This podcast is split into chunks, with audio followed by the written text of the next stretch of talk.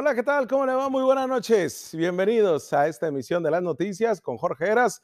Les saludo con gusto, emocionado por estar acá, llegar a su casa, a su hogar y a nombre de todo este equipo de trabajadores, de profesionistas de la comunicación, pues le damos la bienvenida a este su espacio, a este su lugar, no solamente donde se informa, sino también donde analiza, donde abre todas estas ganas de presentar los temas entre su familia, ¿eh?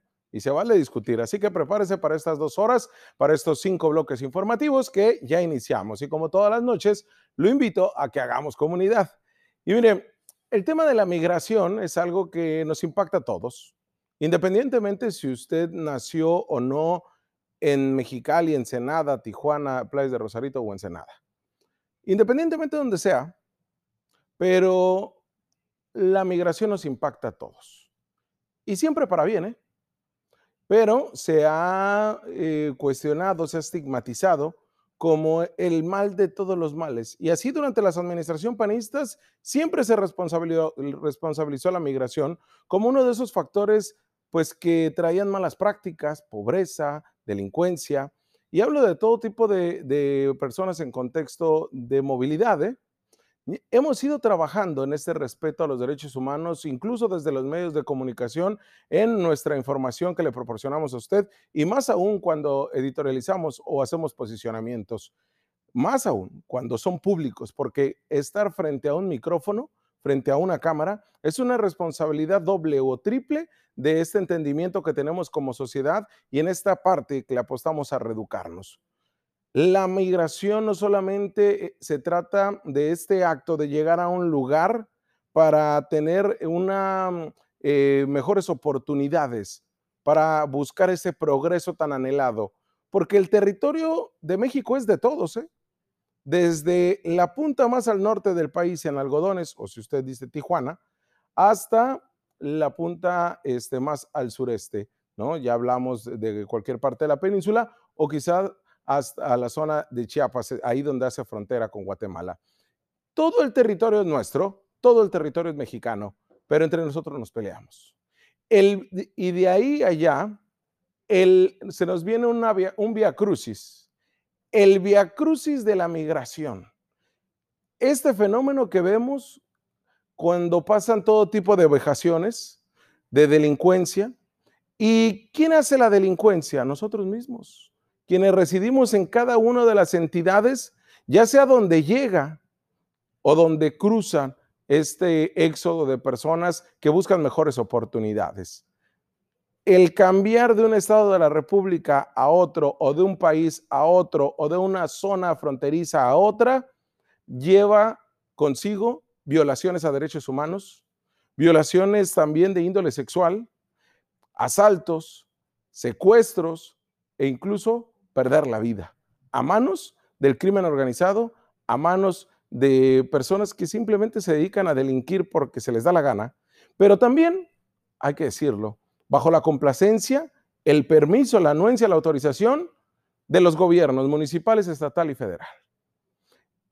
A pesar de que aplaudimos que la migración nos deja un gran recurso eh, por remesas, salvándonos una y otra vez de futuras crisis, no damos estas oportunidades iguales a todos, pero además no solamente eso, no les aseguramos la, eh, no les damos esta seguridad correspondiente. Ese es el via crucis de la migración. Pero el amplio fenómeno de la migración hacia los Estados Unidos registra un particular movimiento migratorio, sin duda relevante por su volumen, pero además porque es todavía a los más vulnerables.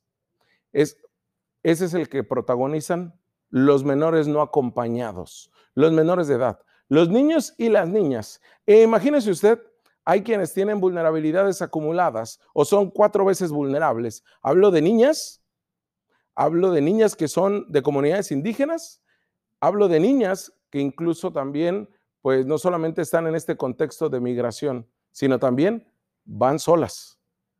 Lejos de zanjarse a una controversia, usted y mía, de si qué pasó antes, qué no pasó, dónde están sus papás o tal, el tratamiento de los menores migrantes no acompañados ha provocado la adopción de una serie de acuerdos y de iniciativas legislativas, tanto en Estados Unidos como en México, que ha dado un reflejo de un debate social y político que suscitaba encaminados a mejorar las condiciones de la detención de los menores migrantes no acompañados, pero además de proporcionarles asistencia de todo tipo, porque han quedado en el abandono.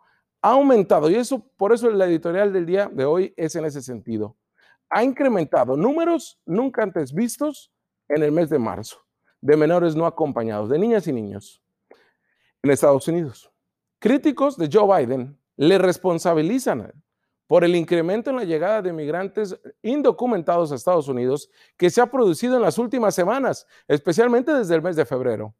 Y es que el gobierno de Biden suprimió la política de devolver a México a los menores no acompañados, como se hacía en otras ocasiones, cuyos casos ahora son procesados dentro de territorio estadounidense, pero con las mismas condiciones paupérrimas, violatorias de todos derechos humanos que se vivían en la administración de Donald Trump.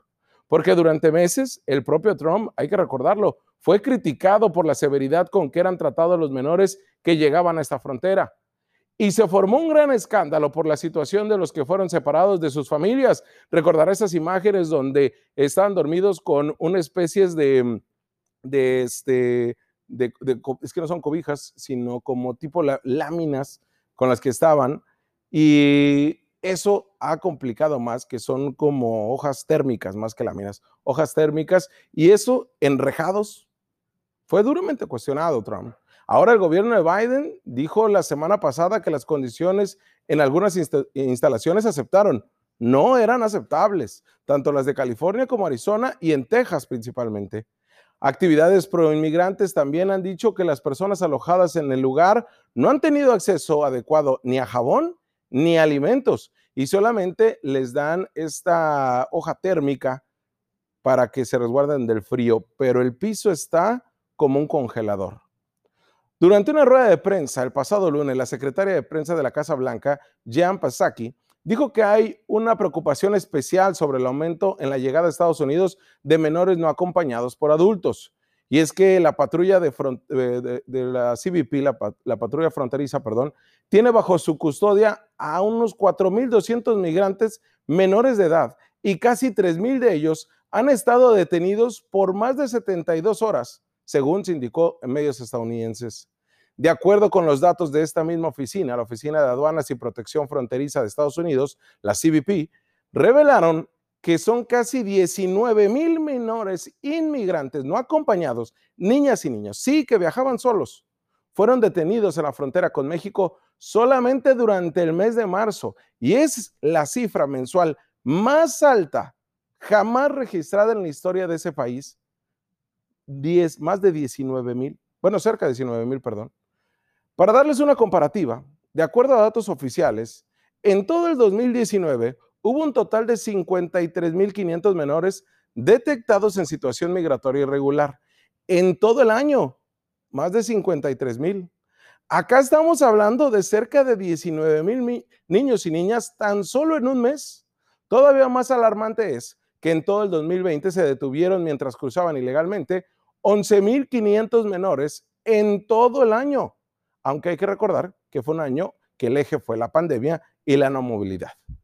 Troy Miller, comisionario, eh, comisario interino de la CBP, dijo este jueves, el día de hoy, que la cantidad de migrantes detenidos en la frontera sur de Estados Unidos, tanto niños, adolescentes, jóvenes, adultos y adultos mayores, subió 71% solamente en marzo con respecto al mes de febrero, para llegar a un total de 172 mil personas y con un fuerte aumento de los menores no acompañados. Y es que hay que recargarlo el número de menores, de niñas y niños, que viajaron solos, que hicieron esa travesía solos, que vivieron el Via Crucis solos, registró un aumento del 100% tan solo en el mes de marzo, al sumar esos casi 19 mil niños y niñas.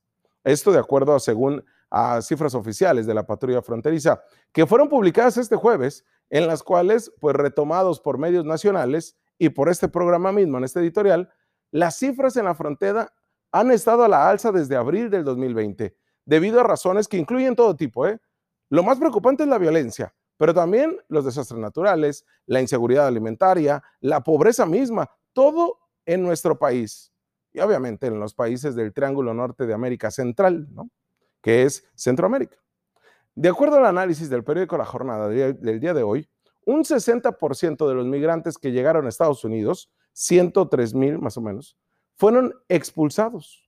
60%. De ellos, el 28% eran migrantes que ya habían sido deportados del país. Bueno, pues es así como el gobierno de Joe Biden enfrenta crecientes presiones para gestionar la situación en la frontera y albergar a los menores no acompañados y dejarlos ahí, no retornarlos inmediatamente.